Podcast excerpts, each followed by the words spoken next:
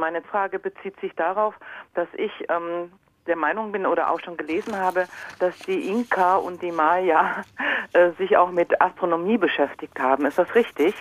Ähm, durch ihren durch ihre Tempel, die sie äh, auf ähm, den höchsten Punkten ihrer Hügel oder Berge gebaut hatten und ja diese Sonnengottverehrung eine große Rolle auch spielte.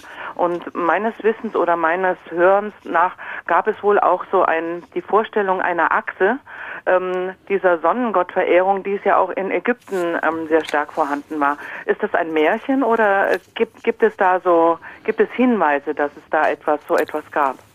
Ja, man kann mit großer Sicherheit sagen, dass sie äh, astronomische Experten waren. Ja. Die mhm. alten amerikanischen Völker allgemein, vielleicht haben sie, wenn sie sagen, sie haben einiges gelesen, das mhm. auch von den Maya schon mhm. gehört. Es gibt ein, ein berühmter jetzt so Touristenort, das ist auch Weltkulturerbe äh, Chichen Itza. Ja. Äh, die haben ein astronomisches, so, so ein, ein, ja, eine regelrechte astronomische Anlage architektonisch und ein Rundbau, äh, dem man den Einfall der Sterne und andere äh, Weltphänomene der, der Gestirne und so weiter studieren kann. Und ja. natürlich haben sie einen exakten Kalender gehabt.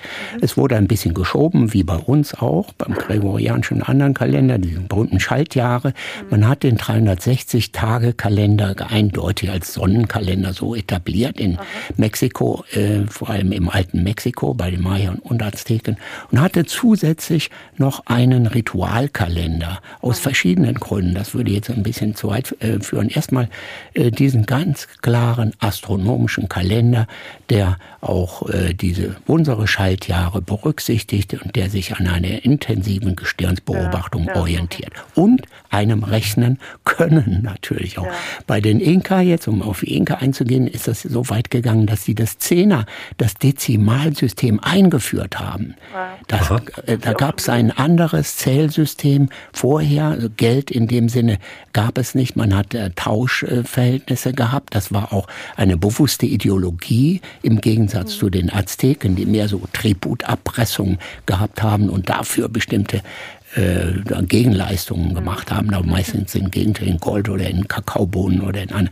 Die Inka hatten ein, ein mehr Tauschverhältnis, aber einen klaren Kalender, den sie für ihre Landwirtschaft, intensive Landwirtschaft ausnutzten. Sie ah, wussten, wann man anfangen sollte zu säen, äh, wann, das, wann das ganze Jahr, wie die Gestirns, die Sonnenerscheinungen. Mhm. Sie wissen, die kleine Sonne die, und die Wintersonne und die große Sonne, die haben wir ja auch, ja. die Wintersonnenwende. Mhm. Bei uns 21. und mhm. äh, dort beim äh, dort am 21 ähm, Juni, äh, da ja. ist die kleine Sonne und die haben jetzt Sommer und all diese Verhältnisse, die Gestirnwanderungen waren ihnen absolut bekannt.